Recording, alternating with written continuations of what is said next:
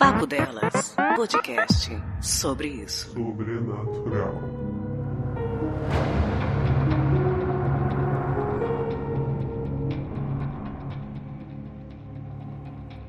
Eu sou Marcos Robles, produtor do podcast Três Varinho, onde narro pequenos contos insólitos.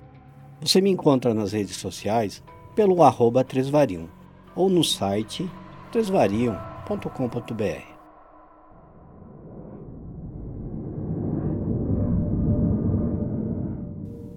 Juliano sentou-se à longa mesa oval, bem no meio. A recepcionista lhe ofereceu uma bebida. Ele recusou. A superfície da mesa era totalmente polida, um verniz de brilho intenso sobre madeira de lei, mobília finíssima, como toda a sofisticada decoração daquele local. Parecia um palácio. Assim que ela saiu, por outra porta, surgiu o seu anfitrião elegantemente bem vestido e perfumado. Juliano sentiu-se tentado a pedir o cartão do seu alfaiate. Os homens apertaram-se as mãos e sentaram-se frente a frente. O host da reunião colocou um bonito estojo de madeira sobre a mesa e o empurrou para o convidado. Não precisava ver a marca ou nenhum selo. Eram cubanos, ele sabia. Pegou um. O homem já lhe empurrava a pequena guilhotina e, Assim que ele cortou a ponta, o outro já segurava uma palheta de madeira em chamas. Estendeu o braço, acendendo a outra ponta do charuto. Aquela chama era maravilhosa. Juliano nem reparou como o homem a acendera. Em seguida, o próprio homem também acendeu o seu. Ambos deram longas baforadas, de olhos fechados e com gosto, apreciando os charutos que fumavam. Tudo indicava que Juliano havia acertado mais uma vez. Mais do que o cheiro do charuto, da madeira queimada, ou mesmo do perfume que outro homem usava, ele sentia o cheiro de muito dinheiro. Não à toa havia acumulado tamanha riqueza. Ele tinha faro para um bom negócio, tanto que aceitara aquele convite de se reunir com um estranho empresário, em um local desconhecido e sozinho. Como se não bastasse, era o dia do seu aniversário iria jantar com a família naquela noite. O ideal seria evitar desgastes durante a tarde e poupar as energias para a reunião familiar. Mas aquele negócio não podia esperar até o dia seguinte. Pelo menos foi o que a intuição lhe dissera quando aceitou o convite. Se me perdoa a ansiedade, não sou famoso pela paciência. Sobre o que trataremos? Qual é o negócio? Juliano achou todo aquele clima bastante aconchegante, mas não podia passar o resto da tarde ali, fumando charuto com o estranho no dia do seu aniversário. O homem, com o olho ainda cerrado devido à fumaça, se recostou na confortável cadeira e respondeu-lhe, olhando meio de lado. O negócio, senhor Juliano, o negócio já foi feito. Só te convidei para que você possa cumprir a sua parte. Juliano se incomodou bastante com a resposta. Não só não havia respondido à sua pergunta, como parecia estar desperdiçando seu tempo e ainda fazendo pouco disso. De que negócio o senhor está falando? Me perdoe. Eu não posso perder meu tempo. Se tenho algo a acertar, deveria ter me avisado antes. Eu acionaria o meu jurídico se fosse o caso. Não me fez perder tempo até aqui para cobrar algum negócio que eventualmente alguma das minhas empresas tenha feito com o senhor, espero. Não, de forma alguma. O senhor fez, pessoalmente. Há 20 anos atrás, o senhor fechou negócio conosco. Eu mesmo representei o meu chefe. O senhor vai entregar a sua parte do acordo hoje. Não faço ideia e não tenho tempo para esse jogo de adivinha. Agradeço a sua hospitalidade, mas tenho um compromisso mais importante. Respondeu levantando-se, mas antes que estivesse totalmente de pé, o homem, segurando o charuto, bateu o dedo na mesa e ordenou: Sente-se. Juliano não teve como não obedecer. Aquele charuto não devia estar lhe fazendo bem. Sentou-se. É simples. Você agora pensa que ficou milionário da noite para o dia apenas com seu trabalho e o seu talento para os negócios. Mas não é bem assim o senhor fez um acordo com meu chefe para conquistar as coisas que conquistou. terminou a sentença se recostando novamente na cadeira, com um sorriso de leve no rosto. Eu iria me lembrar de qualquer acordo dessa natureza. Não sou louco, não fiz acordo nenhum com ninguém. Respondeu Juliano, apreensivo, apesar de sinceramente não se lembrar de nenhum acordo que eventualmente tenha feito para que se tornasse rico. O homem levantou e, em passos pesados, deu a volta pela longa mesa. Sentou-se na própria agora, de frente para Juliano, que o olhava de baixo para cima. Você ter esquecido faz parte. Vou devolver-lhe as lembranças. Disse levantando a mão aberta em direção à cabeça de Juliano. Então uma cortina escura abriu-se em sua mente.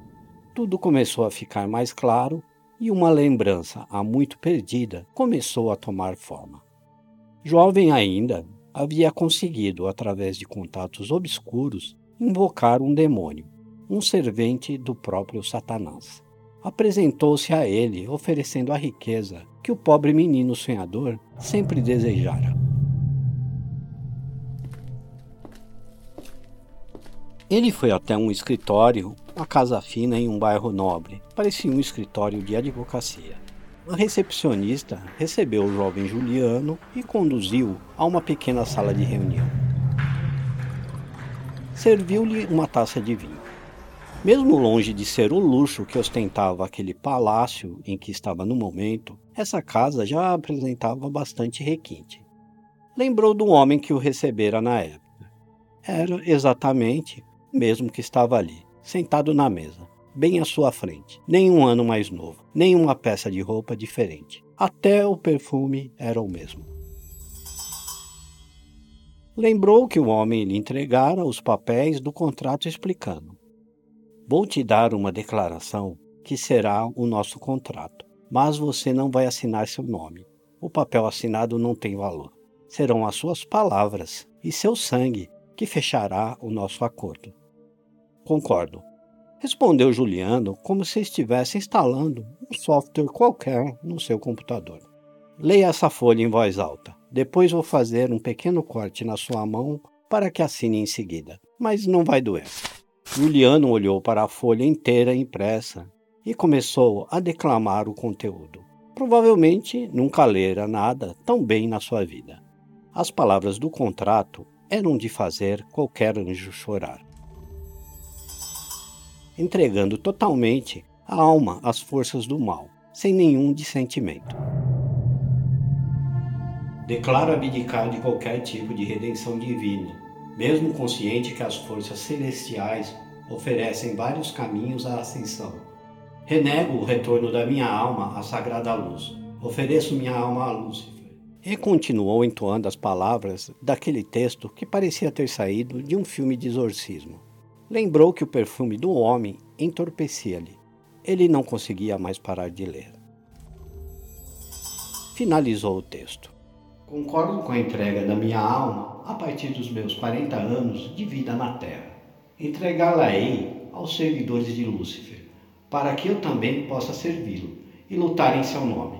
Deixe o meu sangue para selar nosso pacto. O homem mostrou a mão empunhando um osso cortado em diagonal formando uma espécie de lâmina.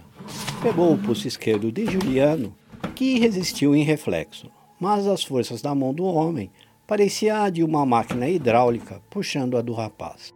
Passou então aquela lâmina na palma da sua mão e doeu. Doeu muito. Os olhos de Juliano se encheram de lágrima em dor. A outra parte apenas esboçava um sorriso sádico. O contrato foi selado com a marca da mão em puro sangue, enquanto chorava de dor. O homem lhe ofereceu mais uma taça de vinho. Bebeu e, em seguida, apagou. Sua mãe havia ido buscá-lo no hospital. Havia sido encontrado na rua em coma alcoólico. Não lembrava o que havia acontecido. As pessoas que o socorreram disseram que segurava pedaços de uma garrafa quebrada. Provavelmente caíra segurando-a. A mãe, decepcionada, não disse nada.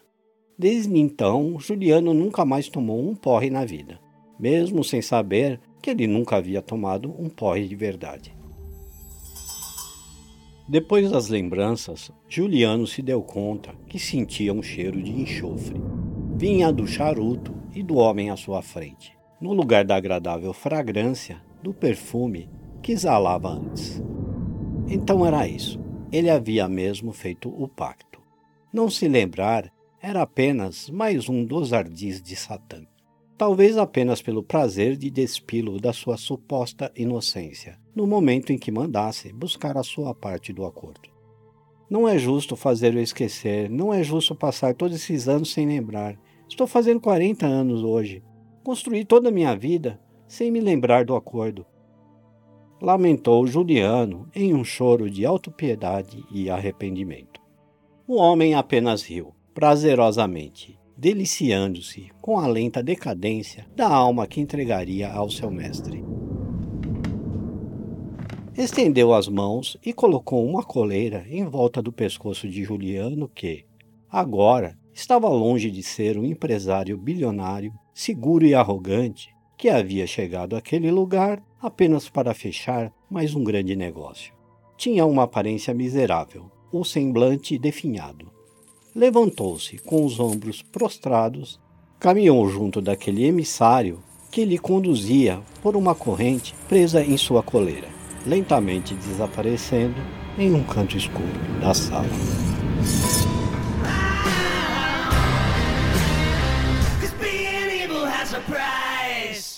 Papo Delas, podcast sobre isso.